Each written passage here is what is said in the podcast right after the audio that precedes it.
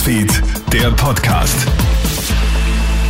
Schönen Abend, Clemens Draxler im Studio und du hörst hier unseren Krone-Hit Nachrichten-Podcast.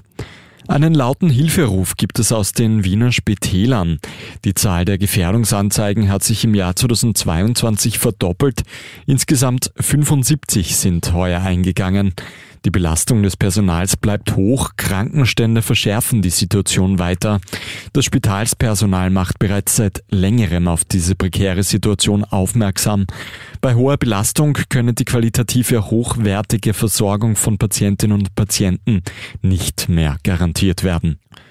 Die oberösterreichische Polizei hat heuer eine Rekordmenge an Pyrotechnik sichergestellt. Bis gestern waren es 517 Kilogramm. Supermärkte verkaufen heuer keine Raketen mehr, daher fahren viele Leute nach Tschechien, um dort groß einzukaufen. Die Polizei kontrolliert verstärkt an den Grenzen. Macho-Blogger Andrew Tate ist heute in Rumänien verhaftet worden. Dem Ex-Kickboxer wird Menschenhandel, Gewalt gegen Frauen und schwere sexuelle Nötigung vorgeworfen. Ausgerechnet ein Streit auf Twitter mit Klimaaktivistin Greta Thunberg soll zu seiner Verhaftung geführt haben. Vor wenigen Tagen schreibt Tate an die 19-Jährige, ich habe 33 Autos, bitte schick mir deine E-Mail, dass ich dir eine Liste meiner Wegen und ihre Emissionen schicken kann. Woraufhin Thunberg schlagfertig antwortet, bitte schreib mir an. Zitat, kleiner Schwanzenergie at suchdireinleben.com. Tate antwortet darauf mit einem skurrilen Video, das der rumänischen Polizei, glaubt man den Berichten, schlussendlich den letzten Hinweis auf Tates Versteck gibt.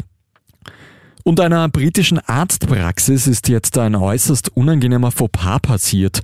Statt Weihnachtsgrüßen verschickt die Praxis nämlich eine Krebsdiagnose. Zahlreiche Patientinnen und Patienten erhalten eine SMS, in der steht Diagnose aggressiver Lungenkrebs mit Metastasen. Die Nachricht hätte aber, wir wünschen Ihnen frohe Weihnachten und ein gutes neues Jahr lauten sollen. Viele Betroffene reagieren auf die unnötige Schocknachricht verärgert. Vielen Dank fürs Einschalten. Das war der Kronet Nachrichten Podcast für heute. Morgen am 31. gibt's dann nochmal zwei Updates. Einen schönen Abend noch. Krone Hits, Newsfeed, der Podcast.